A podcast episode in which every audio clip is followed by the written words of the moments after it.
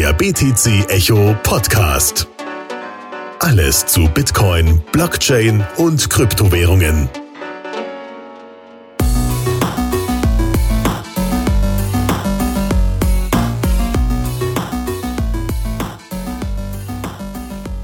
Hallo und herzlich willkommen zurück zum BTC Echo Podcast. Wir schreiben heute den 15.01.9.13 Uhr und damit die ähm, den Blog 666.146. Mein Name ist Jan-Heinrich Meyer und ich bin nicht allein hier, denn Sven, Sven, wie geht's dir heute Morgen?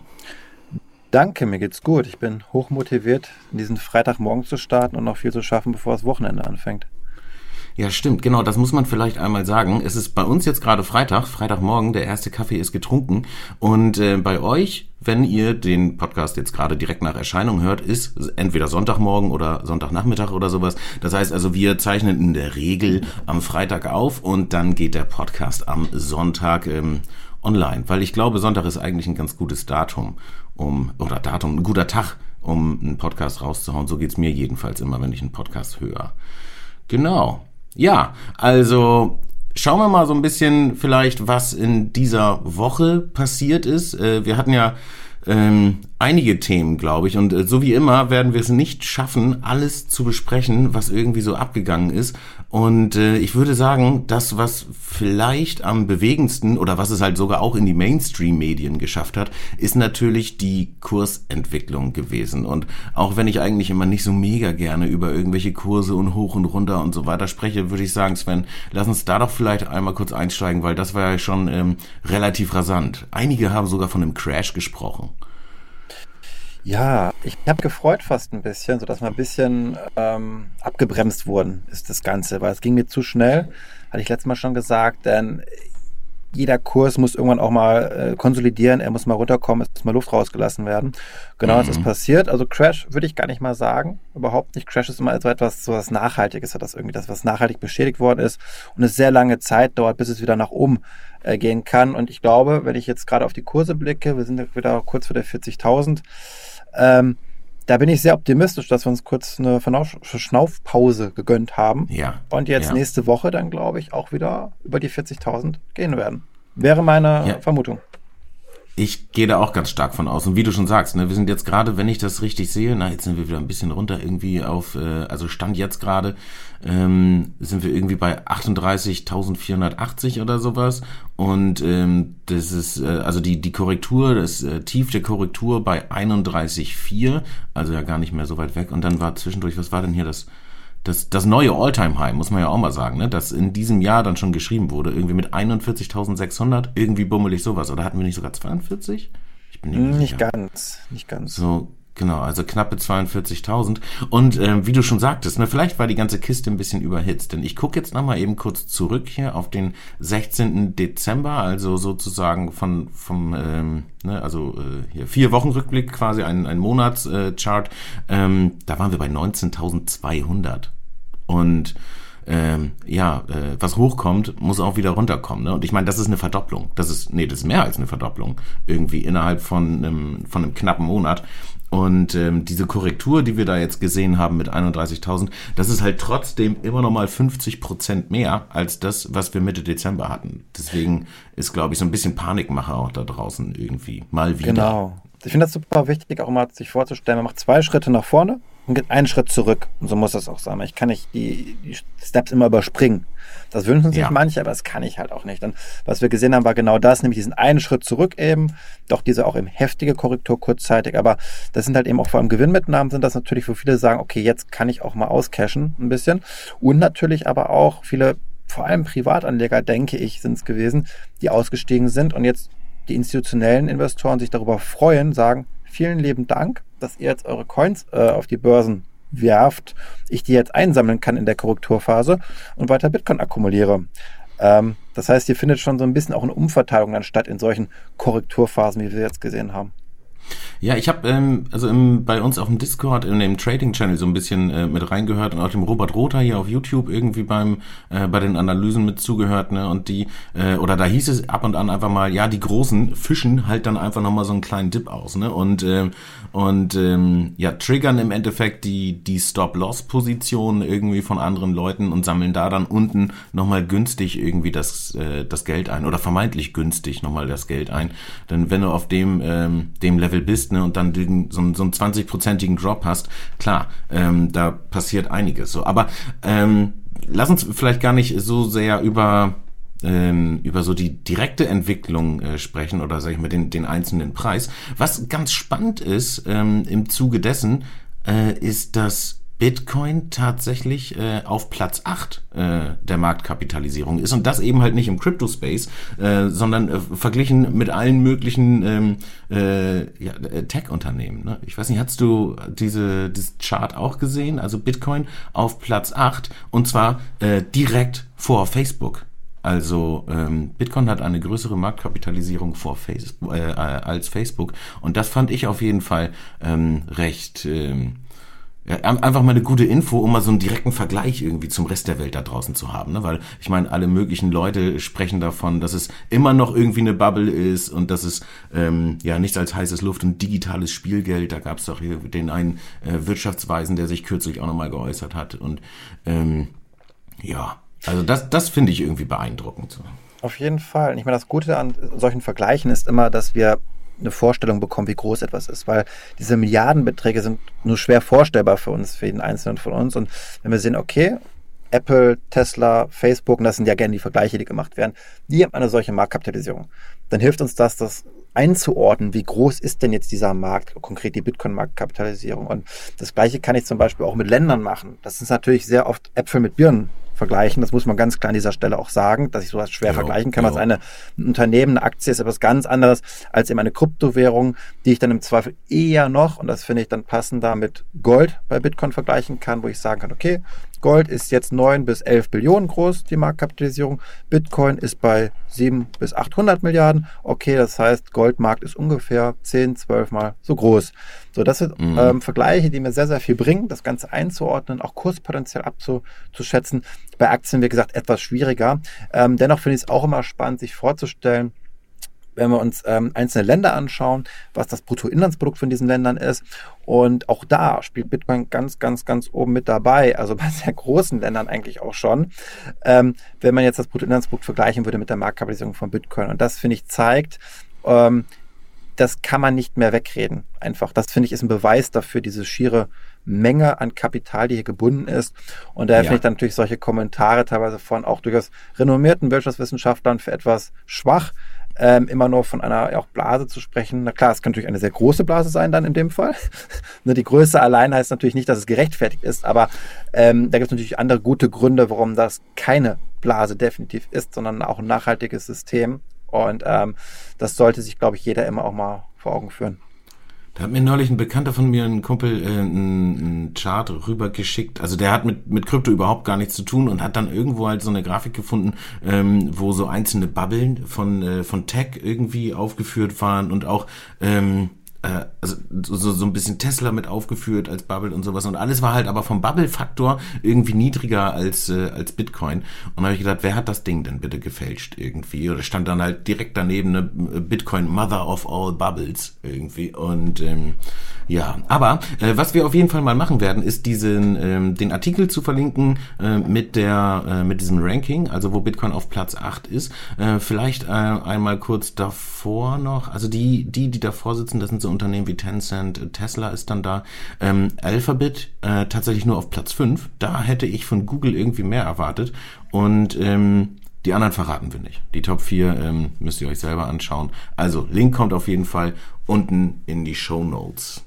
Genau das erstmal so vorab, also ein grobes Gefühl äh, fürs Preisgefüge, einfach weil ich auch zwischendurch geschwitzt habe und gedacht habe, boah, ich muss eigentlich verkaufen und habe auch Leuten geschrieben am Samstag, letzten Samstag und meinte, boah, ich glaube, es geht auf jeden Fall in Kürze wieder runter und dann habe ich halt nichts gemacht natürlich, ne? Und ähm, aber ist auch in Ordnung. Ich bin auch 2018, 2019 alles wieder mit runtergelaufen. Ähm, einfach mehr aus dem ähm, Idealismus getrieben alt als äh, aus dem Spekulativen und das führt uns eigentlich schon zum nächsten Thema, denn ich weiß nicht, wer von euch da draußen es mitbekommen hat. Wir haben ja im Dezember äh, die große, große, die große BTC Echo Laserumfrage 2020 durchgeführt und ähm, haben euch da draußen alle möglichen Fragen gestellt, die man sich zum Thema Krypto irgendwie vorstellen kann. Und erstmal vielen lieben Dank für alle, die daran teilgenommen haben. Wir haben mehr als 3000 Antworten insgesamt erhalten. Also ich würde sagen, damit haben wir zusammen, also ihr und wir, äh, die äh, wahrscheinlich repräsentativste oder nee, sagen wir mal nicht repräsentativste, aber auf jeden Fall die größte, die umfangreichste Umfrage zum Thema Kryptowährung und Blockchain äh, auf die Beine gestellt. Und da wie gesagt, Chapeau. Vielen lieben Dank äh, an alle, die mitgemacht haben und ähm, shame on you äh, für alle, die die nicht mitgemacht haben. Nächstes Mal dann, äh, aber einfach Ende 2021 machen wir das wieder. Und wir wollen gemeinsam einmal so ein bisschen in die Insights schauen. Und ähm, ich hatte ja gerade schon gesagt, ähm, ich bin mehr so Ideologie geprägt gewesen. Das heißt also 2018, 19 und so weiter. Lass den Kurs doch crashen. Ne, es kribbelt schön im Bauch, wenn man in der Achterbahn sitzt und es runterfährt. Da kann man ruhig auch mal die Hände hochnehmen. Und ähm, Ideologie beziehungsweise äh, auf die Frage, was sind deine wichtigsten Motivationen Motivation im Bereich Kryptowährung, ähm, da ist Ideologie irgendwie nur so bedingt gut weggekommen und ähm, Dezentralität allerdings tatsächlich ganz gut. Also vielleicht soll ich einmal kurz vorlesen, was die ähm, äh, was die äh, Auswahlkriterien überhaupt waren, also Innovation, dann Anwendung, Ideologie eben wie gesagt, dann hatten wir Wertsteigerung äh, gefragt, Dezentralität und Disruption. Und Sven, hat dich das Ergebnis ähm, überrascht? Ehrlich gesagt überhaupt nicht. Also wir hatten ja schon mal auch bei Opinory, das ist so ein Umfragetool, was wir bei Artikeln immer machen, da hatte ich schon mhm. mal gefragt, was ist euch wichtiger? Ähm, Anwendungen oder Kurssteigerung? Und ja. die Antwort fiel schon tendenziell aus, Kurssteigerungen sind uns wichtiger. Und dies hat sich jetzt genau wieder gezeigt in unserer eben viel ja, detaillierteren, umfangreicheren Umfrage, dass die Wertsteigerung für die meisten Menschen die größte Motivation darstellt. Und ich kann es auch nachvollziehen, weil es ist halt greifbar. Jeder möchte gerne natürlich mehr Geld haben. Und ja. das ist im Zweifel direkter der Nutzen, als wenn ich jetzt eine Anwendung habe, die sehr abstrakt ist und ich mir vielleicht noch gar nicht den Nutzen davon so konkret vorstellen kann. Bei Ideologie ist es natürlich noch mal abstrakter. Ähm, daher kann ich es absolut nachvollziehen. Ja, das heißt aber, also ich meine, von den 3100 Leuten, die teilgenommen haben, irgendwie haben 2006 äh, Wertsteigerung als am wichtigsten irgendwie angesehen und nur 896 Ideologie. Das ist für mich so ein, das ist so ein kleiner Heartbreak-Moment irgendwie. Ne? Das hatte ich damals schon mal. Ich habe so eine Umfrage gemacht mit ähm, mit Händlern, die Kryptowährungen akzeptieren und äh, habe die halt nach den Gründen gefragt, warum sie das eigentlich machen. Und die haben immer gesagt Marketing und auch nicht Ideologie. Und es waren also da waren es wirklich 96 Prozent äh, der Händler, die halt gesagt haben Marketing.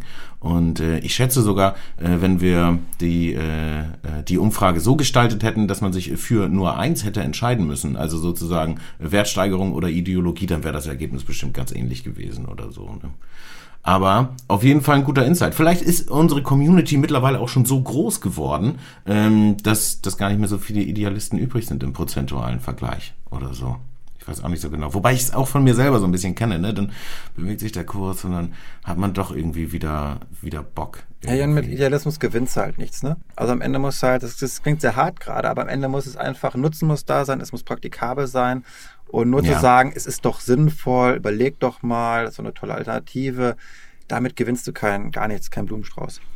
Ja, ich meine, das merkt wahrscheinlich auch jeder von uns. Ne? Man, man kann irgendwie in Zeiten von niedrigen Kursen äh, Freunde, Bekannte, Mutter, Tante, äh, Oma, Onkel, äh, Väter auch ähm, äh, mit Kryptowährung vollquatschen und denen irgendwie die die äh, augenscheinlichen Vorteile erklären. Das interessiert alles so lange niemanden, äh, bis die Kurse wieder hochgehen und dann irgendwie auf WhatsApp und Telegram und per SMS oder vielleicht äh, schickt noch einer einen Fax oder sowas, ähm, halt Leute sich melden und sagen, hey, sag mal, äh, Krypto, wie, wie war denn das eigentlich noch? Erzähl doch noch mal eben. Soll ich da jetzt noch einsteigen? Lohnt das denn noch? Genau. Also, lohnt sich der Invest in Bitcoin noch? genau diese Dinger, ja. Okay. Ähm, Lass uns noch ein bisschen weiter durch die, durch die Leserumfrage gehen. Also äh, vielleicht auch für alle, die Lust haben, sich die Leserumfrage im Detail mal anzugucken. Ähm, Sven, ich glaube, ihr veröffentlicht immer zwischendurch mal einen Artikel zu dem Ding und im Kryptokompass ist auch jetzt in der Januar-Ausgabe, ne? Die ist eigentlich schon fast wieder outdated wahrscheinlich, wenn wir das jetzt hier erzählen. Nee, nee. Aber äh, also outdated, ja, da muss ich, da muss ich eingreifen. Die ist nicht outdated. Wieso? Das ist top aktuell, was da drin steht, alles. Man sagt immer Krypto, da ist eine Woche wie ein Jahr im normalen Leben und äh, Printmagazin das jetzt schon zwei Wochen alt ist, ist nicht outdated, sagst du. Naja, du musst das so sehen. Wir haben ja zwar ein paar Zahlen und Charts drin, die mögen da nicht mehr ganz so aktuell sein, aber der Großteil, 90 Prozent, sind ja eher Hintergrundberichte und die Themen, die gerade auch abgehen eigentlich, das haben wir ganz gut antizipiert, nämlich zum Beispiel die ganzen Bitcoin-Wertpapiere sind Hauptthema. Was Stimmt, das so ist Thema gewesen, ne? Ja, ja. genau. Und darüber mhm. schreiben gerade alles, das ist also nochmal richtig hochgekommen jetzt auch. Also ähm, aktueller denn je, würde ich sagen, ist das ganze Thema. Aber ja, wir haben es dort aufgegriffen, weil natürlich unsere Abonnenten, die sollen natürlich als auch gut behandelt werden, ne? mal ein bisschen schneller Informationen bekommen beim Krypto-Kompass, weil die auch Vorteile mhm. haben. Ähm, mhm. Da haben wir es ausführlich auch schon erklärt und jetzt werden wir im Nachgang dann eben auch online bei uns auf der Homepage natürlich auch nochmal weitere Artikel schreiben. Wir wollten aber bewusst da durchaus auch einen kleinen zeitlichen Gap dazwischen haben. Ja, also das heißt auch äh, ohne Krypto-Kompass äh, kommt man an die an die Informationen aus der Leserumfrage, ne? So nett sind wir dann doch noch. Ja, das ist cool. und zur Not äh, muss man sich halt unser Gefasel anhören und dann äh, kriegt man es eben auch. Ne? Ähm, wir haben ja nicht alle Fragen jetzt irgendwie rausgepickt, aber eine, die ich auf jeden Fall noch ganz spannend fand, äh, war, welchem der folgenden Unternehmenstypen ne, würdest du deine Kryptowährung zur dauerhaften Verwahrung anvertrauen? Denn wir haben ja im letzten Jahr so einen Vorstoß von der BaFin gesehen, wo es dann hieß, äh, dass man jetzt eine Lizenz beantragen kann für das Krypto-Verwahrgeschäft und ich weiß gar nicht genau, ich glaube, das waren irgendwie so bummelig 20 oder 30 oder 40, also auf jeden Fall unter 50 Unternehmen, die sich da überhaupt nur beworben haben auf diese Lizenz, wo ich gedacht habe, da müssten doch eigentlich viel mehr kommen. Ähm, und mit äh, Erwerb dieser Lizenz darf man dann also Kryptowährung für andere verwahren, also als Custody-Provider äh, auftreten, wie man das äh, so von, von Unternehmen wie BitGo oder sowas kennt. Ne? Also große Custody-Companies dann in Zukunft auch in Deutschland. Ich glaube, bisher hat da noch keiner die eigene Lizenz bekommen, aber ähm, eigentlich völlig irrelevant ähm, mit Bezug auf diese Frage, denn da geht es eigentlich eher darum, welche Unternehmenstypen überhaupt in Frage kommen äh, für die Community, um äh, da die Kryptowährung einzulagern. Und wir haben gefragt nach Banken, nach Brokern, nach Börsen, wobei ich ganz ehrlich sagen muss, ich habe das Gefühl, dass ähm, vielleicht bei manchen der Unterschied zwischen Brokern und Börsen gar nicht so ganz klar ist. Das sieht man in der späteren Frage, aber das nur am Rande. Und dann nochmal spezialisierte Anbieter, äh, wie zum Beispiel hier äh, Finoa, Tangeny, also so äh, wirklich auf Crypto Custody ausgelegte Unternehmen oder eben halt sowas wie äh, wie BitGo. Und die haben tatsächlich auch gewonnen, wo ich mich immer frage, ähm, warum eigentlich? Also was was macht jetzt einen spezialisierten Anbieter wie beispielsweise eine Finoa ähm, zu einem zu einem besseren Custody Provider als keine Ahnung ein Broker, eine Börse äh, oder eine Bank? Na gut, also ich meine doch schon, dass die eben diesen Fokus einfach haben. Eine Bank hat nicht den Fokus. Eine Bank ist im Zweifel Selbstkunde bei Finoa oder einer der Anbieter. Das heißt, die Bank hat selbst nicht die Innovation äh, entwickelt. Und ich glaube, dass Banken generell natürlich nochmal ein Imageproblem haben. Einfach. Jo. Das hat sich so nicht. genau, Jan. jo. Und ähm, dass man dann schon sagt, okay, die wissen, was sie also, tun. Finoa. Ich finde, ich finde, Banken haben nicht nur ein Imageproblem. Also ein Imageproblem zielt ja eigentlich darauf ab, dass man, ähm, dass man eigentlich irgendwie ein guter Typ ist vielleicht, aber irgendwie glauben alle anderen, dass es, dass es vielleicht nicht so ist. So. Und Banken sind aber einfach eigentlich keine guten Typen. Oder ganz häufig sind Banken halt keine guten Typen, äh, über die einfach nur schlecht geredet wird, sondern Banken bauen häufig häufig auch einfach sehr viel Scheiße. Aber das ist ganz normal, ja, das ist ganz verständlich. Überall, wo viel Macht und Geld ist, ja, das können wir immer sehen. Regierung, da passiert natürlich auch mal viel Schindluder. Das ist ganz normal, dass sowas passiert. Da kann die Banken aber nicht speziell was für die Menschen, die dort arbeiten, sondern es ist etwas Systemisches, etwas ganz Grundlegendes, sozusagen die Versuchung, die dahinter steckt natürlich. Und aber ein, ein System setzt sich doch aus Menschen zusammen. Also ich meine, da sitzen Leute und ähm, also so nur, nur weil wir jetzt eine Gruppe sind, dürfen wir hier diese Bushaltestelle kaputt schlagen. Oder was, Nein, was meinst du? Also so aus der Frage. Gruppendynamik heraus ist es dann okay. Äh, wenn wir Geld haben und Gruppendynamik, dann, dann ist es in Ordnung, wenn man Scheiße baut. Regulatorik, Jan. Da musst du halt entsprechend äh, das so machen, dass eben Banken nicht ausscheren können. Da musst du beispielsweise ein Trennbankensystem machen, dass du Banken nicht immer retten musst, wenn sie sich verspekulieren. Ja, das sind so mhm. Mechanismen, die können wir einbauen, um unser Bankensystem stabiler zu machen, um dann eben nicht diese Krisen so stark zu haben, um diese Probleme, dieses, diese Ungerechtigkeiten, die wir oft dann eben auch kritisieren. Das kann man schon noch optimieren durch eine gute Regulierung. Ja, und es muss auch dazu sagen, Banken gibt ja auch solche und solche. Ne? Also wir haben die Sparkassen Volksbanken zum Beispiel, die wirklich eine starke realwirtschaftliche Verankerung haben, ja, denen wir ganz viel zu verdanken haben, dass wir eine gesunde Kreditwirtschaft haben konnten nach dem Zweiten Weltkrieg. Und wir haben natürlich aber auch, ich sag mal, eher Investment-Banking getriebene Banken, ähm, die jetzt doch stärker auf Spekulation setzen und die daher vielleicht weniger realwirtschaftlich äh, zur Wohlfahrt beigetragen haben. Oder auf Geldwäsche. Also ich meine, ist ja noch nicht allzu, ich, wobei vielleicht ist es auch doch schon ein bisschen länger her, ne? Dieser äh, Skandal mit, äh, mit Dänemark und Deutsche Bank und so weiter. Also ich meine, da gibt's ja Regularien und trotzdem wird da irgendwie ähm, Schindluder getrieben. Und das da würde ich, ja, aber vielleicht sollten wir jetzt hier auch kein zu hartes Bankenbashing irgendwie veranstalten, oder? Ich bin ja gar nicht gegen Banken, deswegen. Ähm. brauchen wir das gar nicht machen. Ja, ich glaube, das ist sowieso irgendwie eine ganz inter interessante Mischung irgendwie von, von uns beiden hier im Podcast, ne? Weil ich glaube, wir haben zu ganz vielen Sachen ganz verschiedene Standpunkte und auch vielleicht für die Zuhörer da draußen nochmal. Sven und ich kennen uns eigentlich gar nicht so gut. Wir, wir wurden einfach ähm, hier, weil, weil die Redaktion gesagt hat, der, der Chef, die Obrigkeit, hat behauptet, schmeiß mal die beiden da in die Box, macht mal den Podcast zusammen. Das wird bestimmt lustig. Die streiten sich dann immer und dann gibt's so Cage-Fights irgendwo unten im Keller und äh, Le Leute mögen das. Das ist, das ist Drama und so. Nein, ist Quatsch gewesen. Wir haben uns das schon selber ausgesucht. Aber ähm, ja, tatsächlich ähm, glaube ich, dass wir in vielen Punkten ähm, irgendwie Reibung haben. Und also bei diesem Bankenthema denke ich auf auf jeden Fall eigentlich. Das wird nicht das letzte okay. Mal gewesen sein, Jan, oder? Aber machen wir trotzdem einen Haken dran, würde ich sagen. Nein, ja, machen wir einen Haken dran. Aber das wird irgendwann, irgendwann wird das, wird das, äh, wird das bestimmt nochmal, äh, noch mal aufreiben. Da ist, ist auch früh. Ich weiß nicht, wie es dir geht, aber ich habe erst ein, guck mal, ich habe hier noch einen halben Kaffee stehen. Achso, und da vielleicht auch nochmal kurz, Leute, sorry, ich habe ähm, hab Feedback bekommen, dass ich aufhören soll, verdammtes Müsli äh, während der Podcast-Folge zu essen. Und ja, ich, mache ich auch, aber Kaffee muss noch sein. Okay.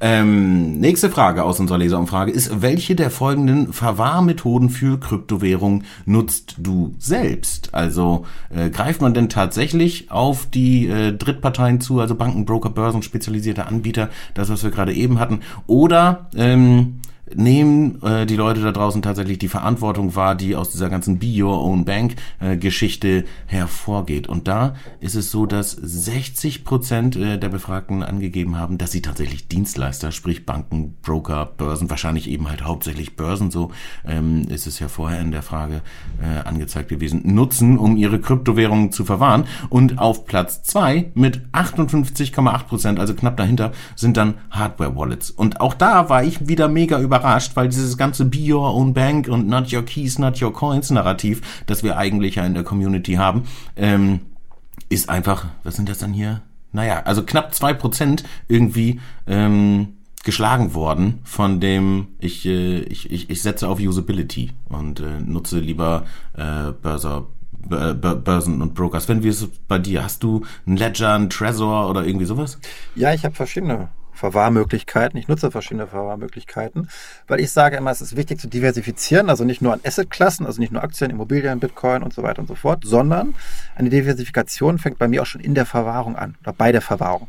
Das heißt, ich möchte selbst zum einen die Kontrolle über Assets haben, für einen mhm. gewissen Teil, aber auch bin ich bereit, eben diese Zentralisierung auf mich, auf meine Person, dadurch zu reduzieren, dass ich eben auch abgebe an Third-Party-Provider, sodass eben mhm. sozusagen das, mhm. das, das Risiko dadurch weiter gestreut wird, dass ich es eben nicht nur bei einer Person, wie mir selbst zum Beispiel liegen habe, oder auf einem äh, Device oder einem Hardware-Wallet oder einer Online-Börse oder wie auch immer, sondern eben sehr breit geteilt habe, gestreut habe. Mhm. Genau.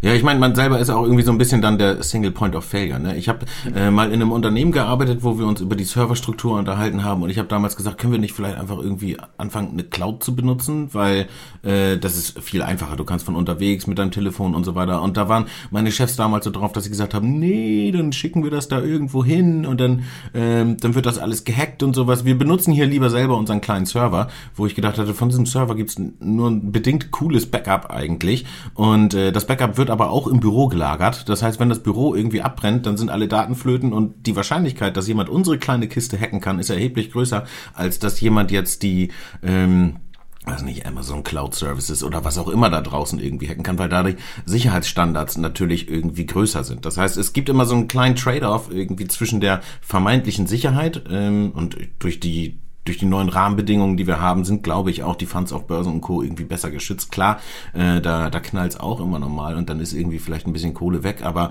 ähm, mittlerweile ist ja häufig auch so, dass die Funds dann versichert sind, einfach durch dieses regulatorische äh, Feld, in dem wir sind. Das heißt, wenn man es irgendwo anders ähm, ja, ablegt, das Geld, dann äh, kriegt man es im Zweifel zurück, wenn irgendwas gehackt wurde, wenn es denn eine äh, entsprechend regulierte Plattform ist. Aber man ähm, lässt halt auch irgendwie ja die die Keys aus den äh, Fingern gleiten, was aber ja eben einem selbst auch trotzdem passieren kann. Also äh, wenn ich drüber nachdenke, wie ich hier irgendwie so mein Kram sicher, dann ist das natürlich alles mega gut und ich habe hier auch äh, mehrere Leute mit so kleinen Maschinenpistolen, die stehen so um so einen kleinen Tresor rum, das unten bei mir im Keller und noch mit so einem Haifisch, der immer drum rumschwimmt, ne? Aber andere Leute machen das auch anders und äh, verlieren dann vielleicht ähm, ihren, ihre Zugänge oder sowas. Da ist ja jetzt auch gerade ein Bericht rausgekommen, da war die Schlagzeile irgendwie, Hotler verliert Bitcoins im Wert von 220 Millionen US-Dollar. Der hat irgendwie sich da... Ähm, ja, zwar sogar auch ein Backup angelegt, aber hat dann sein Zettelchen verloren äh, mit seinem, ich, ich weiß nicht, wahrscheinlich ein Recovery Seed oder was auch immer ihm da dann irgendwie fehlt, wo ich gedacht habe, ja, das könnte ich auch behaupten. Ne? Also ähm, naja. Es sind, glaube ich, so viele Bitcoin schon genauso verloren gegangen. Das ist, glaube ich, ganz spannend, was ja keiner genau weiß. Wie viele sind überhaupt jetzt noch äh, wo haben wir Zugriff drauf, die Menschen? Und wie viele genau. sind genau auf irgendwelchen Sperrmülllagern, äh, Computer, Festplatten irgendwie gelagert, wo dann alles drauf ist, wo die Menschen halt ihre Bitcoin nie mehr gefunden haben letztlich oder im Private Key, der dazu gehört. Und da gab es doch irgendeinen so Briten auch, der ähm, auf einer Müllhalde äh, viel Geld investiert hat, um da seine alte Festplatte wieder ja, genau, das ist auch spiele ich an. Da gibt es immer coole News immer. Ja. So immer so alle zwei, drei Wochen haben auch wieder eine News ja. drüber, wo jemand dann wieder irgendwie seine 100 Millionen an Bitcoin nicht mehr wiederfindet. Und dann ja, traurige Geschichte jedes Mal. Definitiv traurige Geschichte und das macht, glaube ich, auch Leuten da draußen immer so ein bisschen Schiss irgendwie, wenn es dann heißt, oh, da hat einer seine ganzen Coins verloren, weil oh, man muss ja selbst darauf aufpassen, alles mega tricky irgendwie, wobei die Rahmenbedingungen mittlerweile eigentlich ja. ganz andere sind. Und dann gerade in solchen Preissituationen, wie wir sie aktuell haben, schießt dann auch nochmal so eine BaFin irgendwie mit rein und sagt, ähm, ja, wir, wir, wir waren vor Bitcoin. Ich glaube, dieses Mal hieß es nicht äh, Totalverlust, aber die kommen dann hier, weil ich habe das Statement hier gerade äh, rausgekramt, am 13. Januar war das, äh, veröffentlichte Meldung. Ich, ich lese einfach mal eben einmal vor. Also ich finde das immer, immer spannend, ne, dass gerade in irgendwie so Zeiten, wo es eigentlich positiv ist, wo auch, ne, wir haben über MicroStrategy letztes Mal gesprochen, über PayPal gesprochen und sowas. Und dann kommt die BaFin mit einer ähm, Meldung, sie lautet wie folgt.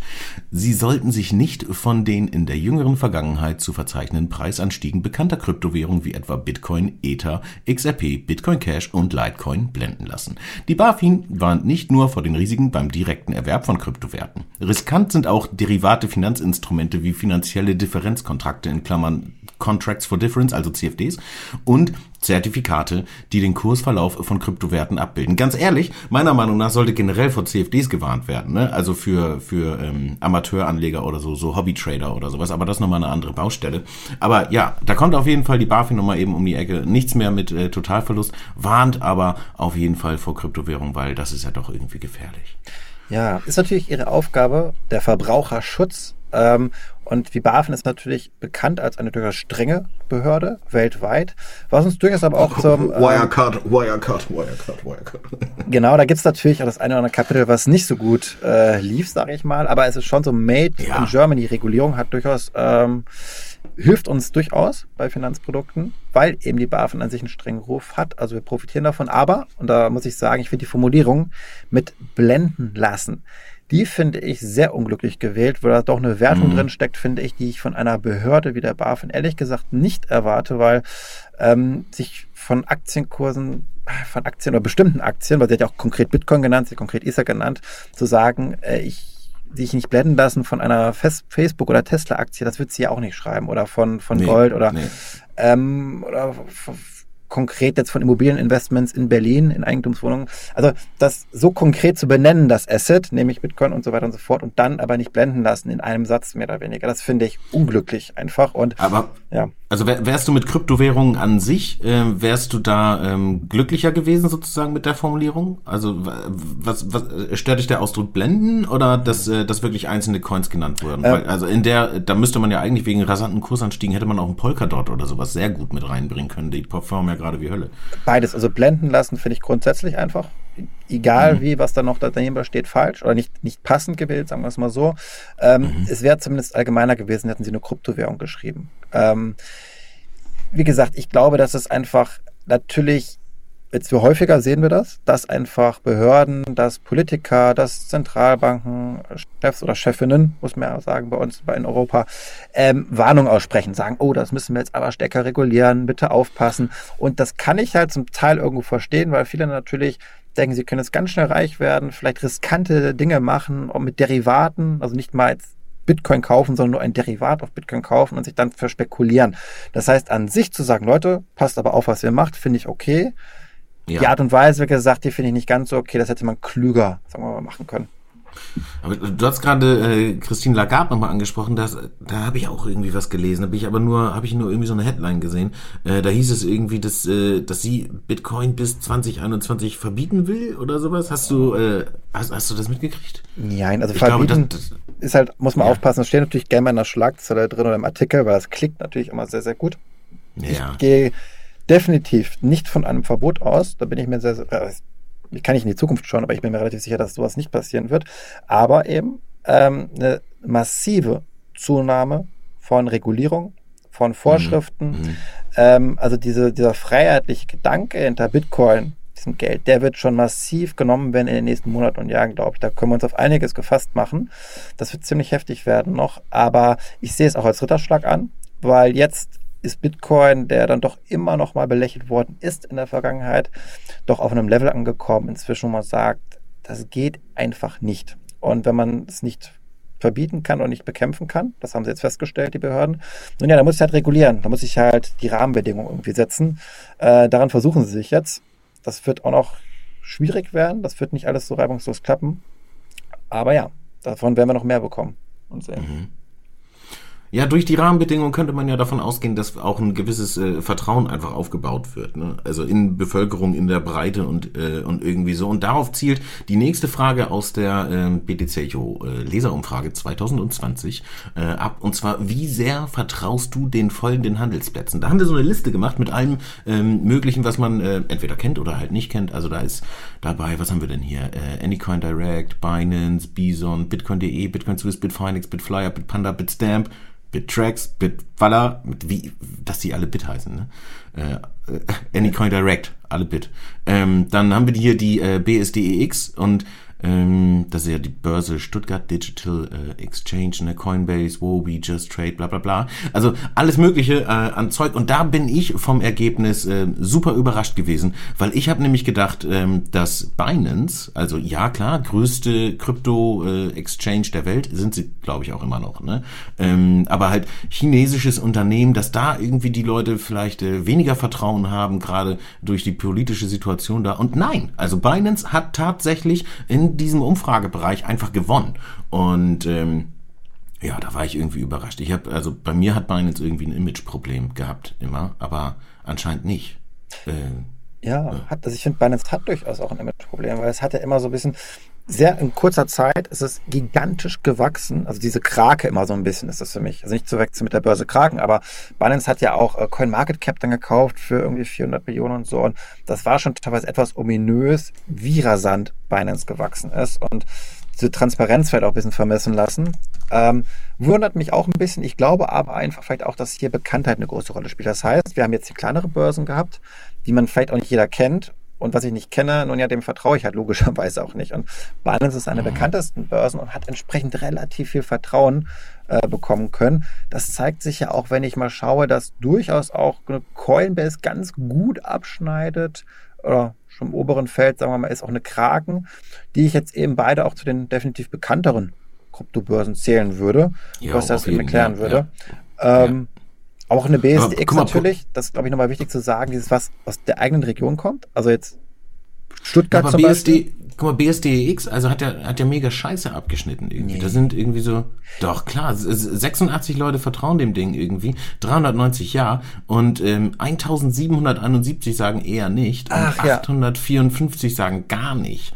Und da frage ich mich halt, aber da hast du wahrscheinlich recht, das ist irgendwie diese Bekanntheitsgrad-Geschichte oder ja, sowas. Ja. Ne? BSDX kennt dann irgendwie noch keiner, aber eigentlich ist das wahrscheinlich von, von allen genannten irgendwie so der, ich meine, das ist der, der deutscheste Player, den du irgendwie haben kannst. Ne? Da ähm, die, steckt die Börse Stuttgart dahinter, die ähm, Landesbank Baden-Württemberg. Nein. Nein, nein, nein, nee, nein, nein, nee, nee, nee, wie, nee, wie, wie, wie heißt denn das? Da ähm, ist doch ähm, LBBW, bin ich da. Nee, nee, nee, nee. Das ist die Börse Stuttgart einfach nur, das ist eine, eine Tochter davon, genau wie äh, Bison zum Beispiel. Nee, nee, nee, nee. Ja, aber die machen ja nur die, nur die Tech dahinter, also quasi. Warte mal eben, ich, ich guck mal eben nach. Das ist, hier, Baden-Württembergische Wertpapierbörse GmbH. So, genau. Genau. BWW, äh, BWWB, so, genau. Ja, nee, nee, nicht Landesbank. Okay, ja, nee, nehme ich zurück. Nehme ich zurück, my fault. Ja, ja, ja. Nee, da hast du recht, stimmt. Ich habe es gerade auch äh, vertauscht gehabt. Die sind, haben nicht gut abgeschnitten, aber ich glaube, genau das ist der Punkt, was du meinst.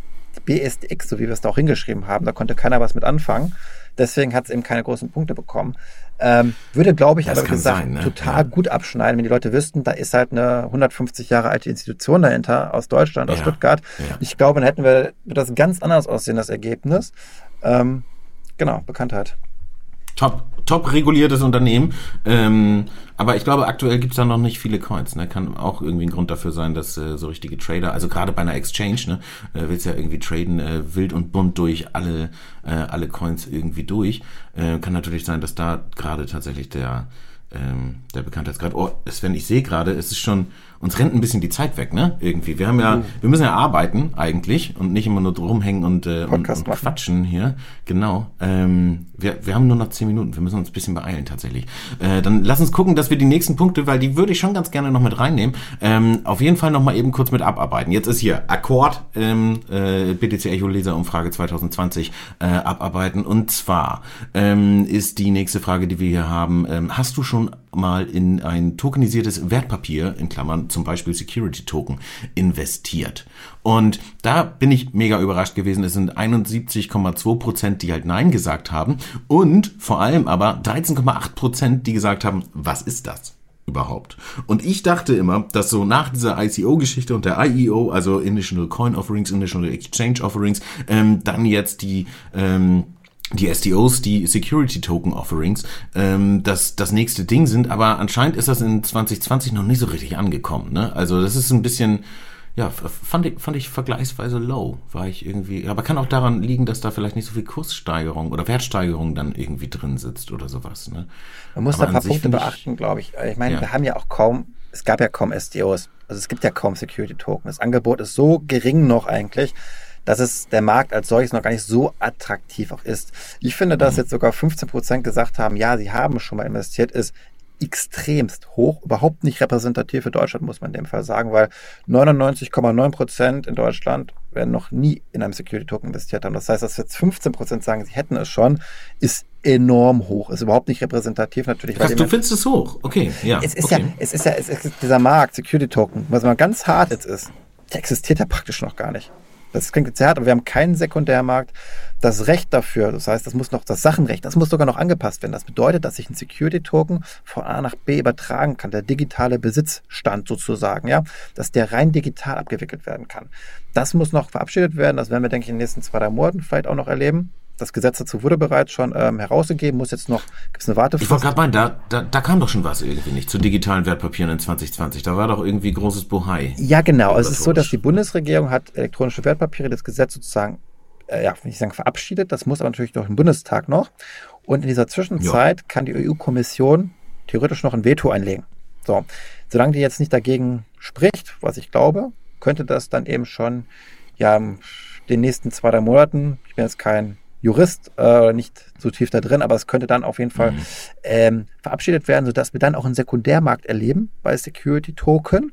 Dann würde der Markt deutlich attraktiver werden. Wir brauchen aber auch noch viel mehr Angebot, wie gesagt, ähm, sodass dann wirklich auch mal es realistisch ist, dass 15 Prozent wie bei uns in der Umfrage bundesweit vielleicht auch mal investieren. Aber aktuell ist es doch eine absolute Nische und ich finde das Ergebnis eigentlich Wahnsinn, dass hier 15 Prozent steht, dass die überhaupt okay. haben.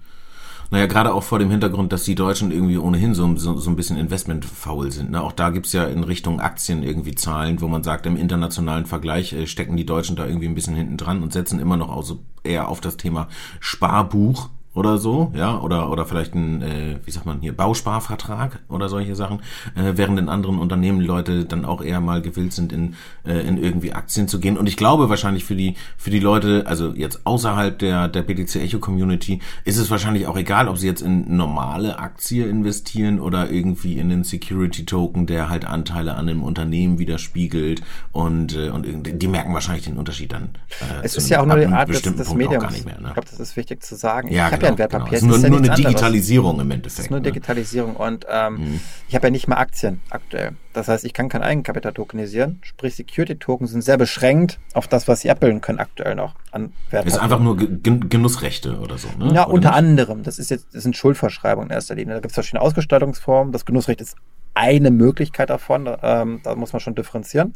Aber wie gesagt, da fehlt es noch an der einen oder anderen Ecke an den passenden Gesetzen.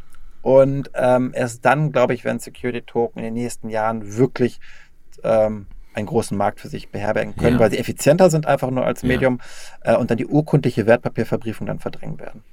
Also ich glaube, dass ähm, so, so diese, diese Immobilienkiste mit Bezug auf, äh, also tokenisierte Immobilien, ne, ähm, dass das äh, schon einigermaßen Fahrt aufgenommen hat, aber vielleicht bin ich da auch zu sehr in meiner kleinen Bubble. Ne? Da sind ja auf jeden Fall schon mal einige Leute da draußen oder Unternehmen gewesen, äh, die so tokenisierte Immobilien an, ähm, angeboten haben und das finde ich auch ganz spannend. Ne? Und äh, da, in, in, in meiner kleinen verrückten Welt gehe ich dann davon aus, dass ich irgendwann mit meinem Smartphone zum Bäcker gehe und irgendwie mit einem Stück äh, äh, Friedrichshain-Loft meine Brötchen bezahlen oder sowas. Aber wahrscheinlich wird es dazu niemals kommen. Okay. Ähm, was auch noch nicht so richtig abgegangen ist, äh, ist, ist sind NFTs also Non-Fungible Tokens. Und das ist ja auch eigentlich so ein bisschen der, der Gegenentwurf, äh, sage ich mal, zu dem, was man sonst im, im Crypto-Space kennt. Ne? Wir ähm, sind sonst auf dem Geldfilm und also Bitcoin oder auch äh, Themen wie Monero, Dash und was, was auch immer es ist. Also Geld äh, sollte eine gewisse Fungibilität haben, also eine, eine, eine Austauschbarkeit, ähm, damit es halt keine einzelnen Anteile von verbotenem Geld oder sowas gibt. Also dass man sagt, oh, dieser Bitcoin ist ein schmutziger Bitcoin oder sowas in der Richtung. Denn derjenige, der ihn hat, kann möglicherweise nicht dafür, dass er irgendwann mal in einem Bereich benutzt wurde, der außerhalb der Legalität liegt. Und jetzt gibt es aber eben oder da gibt es auch, glaube ich, schon länger, ich weiß gar nicht genau, ähm, NFTs, also Non-Fungible Tokens. Und die sind genau das Gegenteil. Und ähm, ja, so wie digitale Sammlerstücke oder digitale Zwillinge, sag mal, dass man so, so eine digitale Variante von seinem Turnschuh hat. Und äh, da haben aber tatsächlich 25,3 Prozent gesagt, was ist das? Das ist ähm, finde ich jetzt auch wieder relativ hoch. Ähm, nur 7,5 Prozent, wobei da ist dann das nur 7,5 Prozent haben ähm, investiert in NFTs. Ähm, wahrscheinlich ist das dann eigentlich ganz ähnlich wie bei den Security Token eine recht hohe Zahl, oder? Absolut. Also ich glaube, wenn ich jetzt auf die Straße gehen würde und fragen würde, hast du schon mal von NFTs gehört? Ich glaube, auch da 99 Prozent wirst überhaupt nichts damit anzufangen. Alle, alle werden es mit NFL verwechseln und, es, und denken, es geht um amerikanische Sportarten oder so. Ich weiß ja. noch nicht, wofür NFT sonst noch stehen kann. Müssen wir mal googeln, was es noch für andere Abkürzungen gibt mit NFT. Ich weiß NFT. es nicht. So, ich, ich google mal los hier. NFT. Kannst du mal Bescheid sagen, falls du was NFT. Spannendes triffst. Aber genau, also ein, ein, ne, guck mal, das erste, was ich finde, ist hier Wikipedia, äh, Non-Fungible Tokens. Ein virtueller NFT-Rennwagen der Formel 1 wurde für 415,9 ETH, das sind äh, zu dem Zeitpunkt 113.000 US-Dollar verkauft. Also ein ähm, Krass. also ein, ein, digitaler Formel-1-Wagen für 113.000 US-Dollar rausgegangen. Ähm, dann gibt's auch noch äh, NFT-Bereich Projekt, ähm, hier dieses äh, So Rare, ne? die machen also Fußballsammelkarten irgendwie. Und da haben wir hier FC Bayern lizenzierte NFT-Spielerkarte wurde für 240 ETH, also ähm, 31.100 äh, verkauft. Also quasi digitales Panini-Heft und ähm, irgendein Spieler, den, den es ja wahrscheinlich sogar auch doppelt gibt, für 31.000 US-Dollar. Ähm, das sind NFTs. Schon naja, irgendwie. das ist das Problem, glaube ich. Ja. Viele glauben, dass ja. NFTs diese Spielerei sind, die so ein bisschen albern oft ist und man denkt, das ist doch alles Quatsch, braucht man doch alles nicht. Und dabei geht es halt weit darüber hinaus. Was wir jetzt sehen, ist halt der Anfang und der Anfang fängt immer mit Spielerei oft an. Aber NFTs mhm. sind für mich einfach nur einer der größten Sachen, die noch kommen werden, weil sie es schaffen, äh, Knappheit im digitalen Raum abzubilden. Und das eben nicht nur von homogenen Gütern wie Bitcoin oder eine Aktie, die ich beliebig austauschen kann, sondern eben von Unique-Sachen, wie also ein, eine mhm. Domain zum Beispiel, die es nur einmal gibt, wie ein Kunstwerk, das es nur einmal gibt, wie ein äh, Ticket oder ein, ein Kinoticket, wo ich auf dem Stuhl 34F sitze sozusagen. Das heißt, diesen Sitzplatz gibt es nur einmal in diesem Kinosaal. Also wirklich diese Einmaligkeit, das abzubilden, handelbar zu machen, das ist die Grundlage für eine neue Ökonomie, die wir erst in vielen Jahren, glaube ich, sehen werden, eine Digitalökonomie. Und das ist unfassbar spannend, was da jetzt gerade ganz langsam anfängt. Und deswegen ist meine Meinung, NFTs sind am meisten unterschätzt von allen Sachen, die wir gerade sehen im Kryptobereich. Das ist gut möglich, ne? Klar. Ja, ja, ja, ja klar. Da, da, da steckt noch irgendwie mehr drin als nur irgendwie Gedattel. Aber ich finde, diese Daddelei macht es so schön greifbar einfach. Okay, ähm, uns rennt die Zeit davon, deswegen können wir jetzt die nächsten Themen, die ich eigentlich noch besprechen wollte, nicht mehr so richtig besprechen. Ähm, es waren noch mit dabei spannende Fragen wie, welche Kryptowährung hast du am häufigsten zum Bezahlen benutzt und wie häufig wurde äh, in 2020 mit Kryptowährungen bezahlt? Da sind auf jeden Fall spannende Ergebnisse drin, wollen wir jetzt aber gar nicht mehr groß, weil, wie gesagt, uns rennt die Zeit davon. Dann auch nochmal, äh, was im Bereich NFT zum Beispiel am spannendsten ist ähm, für die Leute. Aber ihr kriegt alle, oder hier, äh, hier Krypto-Debitkarten äh, und sowas. Also auch, auch dazu haben wir noch ein bisschen was am Start. Und ähm, so ein Ausblick, was wahrscheinlich die größten Hürden für Kryptowährungen in 2021 sein werden. Aber ähm, wie gesagt, es, das wird alles irgendwie ein bisschen knapp und ihr kriegt auch die Ergebnisse äh, der Leserumfrage im Krypto-Kompass oder eben halt irgendwie peu à peu äh, bei uns auf der Seite dann einfach in Artikeln ausgespielt. Ein letztes Ding würde ich allerdings noch mitnehmen und zwar, wo siehst du den Bitcoin-Kurs heute in einem Jahr? Und also Umfrage war ja im Dezember, ich glaube am 20.12. hat die aufgehört und Anfang Dezember hier so zum Nikolaus oder so, was hat das Ding angefangen. Und da haben 49,6 Prozent gesagt, 20 bis 50.000. Und ähm, also Euro übrigens, Euro, ne? Also nicht Dollar, sondern Euro. Und wir haben ja jetzt die 40.000 US-Dollar schon ähm, geknackt gehabt, kommen wahrscheinlich jetzt in Kürze auch wieder dran. Das heißt, diese 20 bis 50, das ist zum Greifen nah. Und damit liegen dann 49,6 Prozent der Teilnehmer hier der Umfrage eigentlich schon mal goldrichtig. 23,4 Prozent hingegen haben gesagt 50 bis 100.000. Und ich bin ja fest davon überzeugt, dass das Viertel, also diese 23,4 Prozent, recht behalten wird, über das Jahr gesehen, dass wir einen Kurs irgendwo zwischen 50 und 100.000, vielleicht sogar über 100.000 sehen werden. Also ich bin da auf jeden Fall bullish. Ähm, hast du eigentlich teilgenommen an der Umfrage? Wir reden die ganze Zeit darüber. Ich habe selber selber geklickt. Hab, hast du auch teilgenommen? Ja, ich habe es ja so ein bisschen, wir haben es ja mitgeschrieben, Jan, wir beide sozusagen. Also unweigerlich teilgenommen haben wir. Und aber, aber schön, dass was hast du was hast du geklickt bei deiner Prognose? Ähm, auch das wie du. Schön, dass wir hier einer Meinung sind, Jan. Ähm, ich könnte es mir gut vorstellen, auch im Korridor 50 bis 100. K halte ich für Ende des Jahres realistisch. Ja, okay. Cool. Cool.